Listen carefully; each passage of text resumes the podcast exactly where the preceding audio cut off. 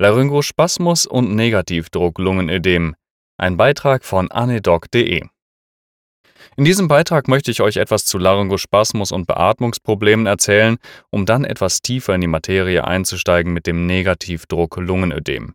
Der Laryngospasmus ist eine Verkrampfung der Muskulatur der oberen Atemwege. Typischerweise kommt es dabei zu einem krampfigen Verschluss der Glottis. Nicht zu verwechseln ist das Ganze mit dem Bronchospasmus, der einen Krampf der glatten Bronchialmuskulatur bezeichnet, landläufig auch als Spastik bezeichnet. An dieser Stelle auch nochmal der Hinweis auf einen älteren Beitrag, wo ich einen Fall von Laryngospasmus unter einliegender Larynxmaske während Narkose berichte. War eine unschöne Situation, auf jeden Fall ein lesenswerter Beitrag, wie ich finde. Dopes für Beatmungsprobleme. Ein wichtiges Akronym, das man auf jeden Fall kennen sollte, ist DOPES. Es deckt im Prinzip die möglichen Ursachen für Beatmungsprobleme ab, und zwar im Prinzip alle. D steht für Dislokation, Diskonnektion. Der Beatmungskreis ist an einer Stelle diskonnektiert oder endobronchiale Lage. Der Tubus ist zu tief gerutscht, ösophageal, laryngeal. O für Obstruktion. Der Tubus ist verschlossen durch zum Beispiel zähen Schleim oder einen Fremdkörper. Ein Abknicken des Tubus ist letztlich auch eine Obstruktion und zählt somit auch in diese Kategorie. P für Pneumothorax. Selbsterklärend. E für Equipmentversagen. Dem Narkosegerät ist die Platine abgeraucht, schon erlebt, oder das Piepventil klemmt oder oder oder mannigfaltige Probleme können sein. S steht für Stomach, also die Magenintubation. Oder S für Spezielles, sowas wie ein erhöhter Rechts-Links-Schand, pulmonalarterielle Hypertonie, so Dinge. Der Bund Deutscher Anästhesisten referenziert dieses Akronym übrigens als Zitat hilfreich in seiner Handlungsempfehlung für das präklinische Atemwegsmanagement. Ehrlicherweise kommt man damit aber auch innerklinisch sehr weit. Bei Problemen jedweder Art wird man systematisch nach der Ursache fahnden müssen. Meist wird zunächst die Technik überprüft. Schläuche, Kabel, Pulsoximetrie, Kurven im Beatmungsgerät. Eine Auskultation sollte auf jeden Fall frühzeitig erfolgen, weil man damit schnell wertvolle Informationen gewinnen kann. Häufiger kommt es im Rahmen von Vollnarkosen zu Spastiken oder Lungenödemen, vor allem in der Ausleitungsphase, die charakteristisch klingen und die man auch schnell und gut behandeln kann in der Regel. Laryngospasmus, Epidemio und Ätiologie. Laryngospasmen sind relativ selten mit einer Inzidenz von 0,2 Prozent. Bei kleinen Kindern, insbesondere nach abgelaufenem Infekt innerhalb der letzten vier Wochen, steigt sie aber auf 3 bis 8 Prozent an. Ein weiterer Risikofaktor sind zu flache Narkosen. Insbesondere zu vorsichtiges Agieren bei Ein- und Ausleitung können den Spasmus begünstigen.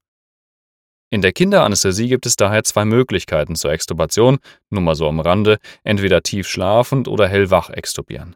Dazwischen ist ein gefährliches Niemandsland. Weitere Risikofaktoren sind ausgedehnte Intubationsversuche, man könnte sagen schwierige Intubation, mit entsprechender Schleimhautschädigung des Larynx oder allgemein auch einfach der Endotrachealtubus als reizender Fremdkörper. Operative Eingriffe in der Nähe der Glottis, die HNO lässt grüßen, die mit Trauma, Sekreten und Blut einhergehen, logischerweise auch. Klinisch äußert sich der Laryngospasmus dadurch, dass keine normale Beutelmaskenbeatmung mehr möglich ist, siehe auch der verlinkte Bericht. Die Stimmritze ist geschlossen. Maßnahmen sollten sein, vorsichtige Handbeatmung mit Beutel oder Narkosegerät, aber auf jeden Fall keine maschinelle Beatmung, sonst kann man noch mehr Trauma setzen. 100% Sauerstoff, weil der Patient ja gerade nur schwer oder gar nicht atmen kann. Vertiefung der Narkose, am besten mit muskelentspannenden Substanzen wie zum Beispiel Propofol. Lidocain intravenös oder als Vernebelung kann die Spastik abmildern. Bei Nichtansprechen eine vorsichtige Relaxierung erwägen mit Succinylcholin wegen der schnellen Anschlagszeit. Zu Rocuronium als Konkurrenzprodukt habe ich in der Literatur übrigens nichts finden können, interessanterweise. Wenn in der Laryngoskopie Sekret, Blut oder ähnliches zu erkennen ist, entfernen.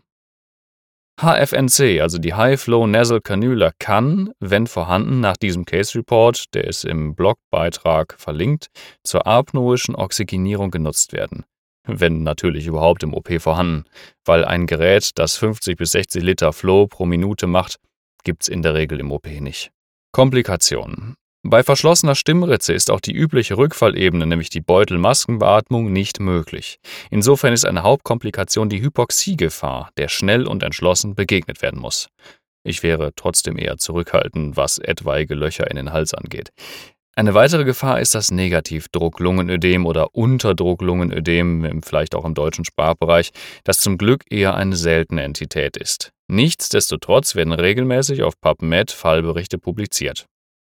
Das Problem? Die Glottis ist zwar geschlossen, aber der Patient in der Ausleitungsphase hat natürlich dennoch seinen Atemantrieb. Bei entwickelnder Hypoxie und Hyperkapnie natürlich umso mehr. Er wird also gegen eine verschlossene Glottis einzuatmen versuchen. Dabei können sehr hohe negative inspiratorische Drücke entstehen. Diese führen zu einem erhöhten pulmonalvaskulären Volumen und kapillären transmuralen Druck. Dadurch wird die alveolokapilläre Membran geschädigt und es kommt zu einem Transsudat ins pulmonale Interstitium. Das waren jetzt ziemlich viele Fremdworte in einem Satz. Das beobachtbare Lungenödem entsteht. Weitere Ursachen neben dem Laryngospasmus sind übrigens obstruierende Tumore, Fremdkörperaspirationen, Biss des Patienten auf den Endotrachealtubus, während er darüber beatmet wird, oder Infektionen wie die Epiglottitis. Es tritt also auch außerhalb der direkten Narkoseumgebung auf. Therapie. Wenn sich das Lungenödem erst einmal fulminant ausgebildet hat, bleibt eigentlich nur noch die Intubation und lungenprotektive Positivdruck Nachbeatmung übrig. Mit der Druckumkehr von Negativ auf Positivdruck kommt es in der Regel im Verlauf von 24 bis 48 Stunden zu einer spontanen Remission. Um den Prozess zu unterstützen, können Diuretika verabreicht werden. Wenn sich das Lungenödem entwickelt hat, weil der Patient auf den Tubus gebissen hat und ihn damit verschlossen hat, muss er natürlich dringend tiefer sediert werden. Für diesen Beitrag habe ich ein paar Studien verlinkt, die findet ihr im Blogbeitrag auf meiner Seite. Und eins noch, über Kommentare, Bewertungen, Rückmeldungen jeder Art freue ich mich immer. Meldet euch einfach mal.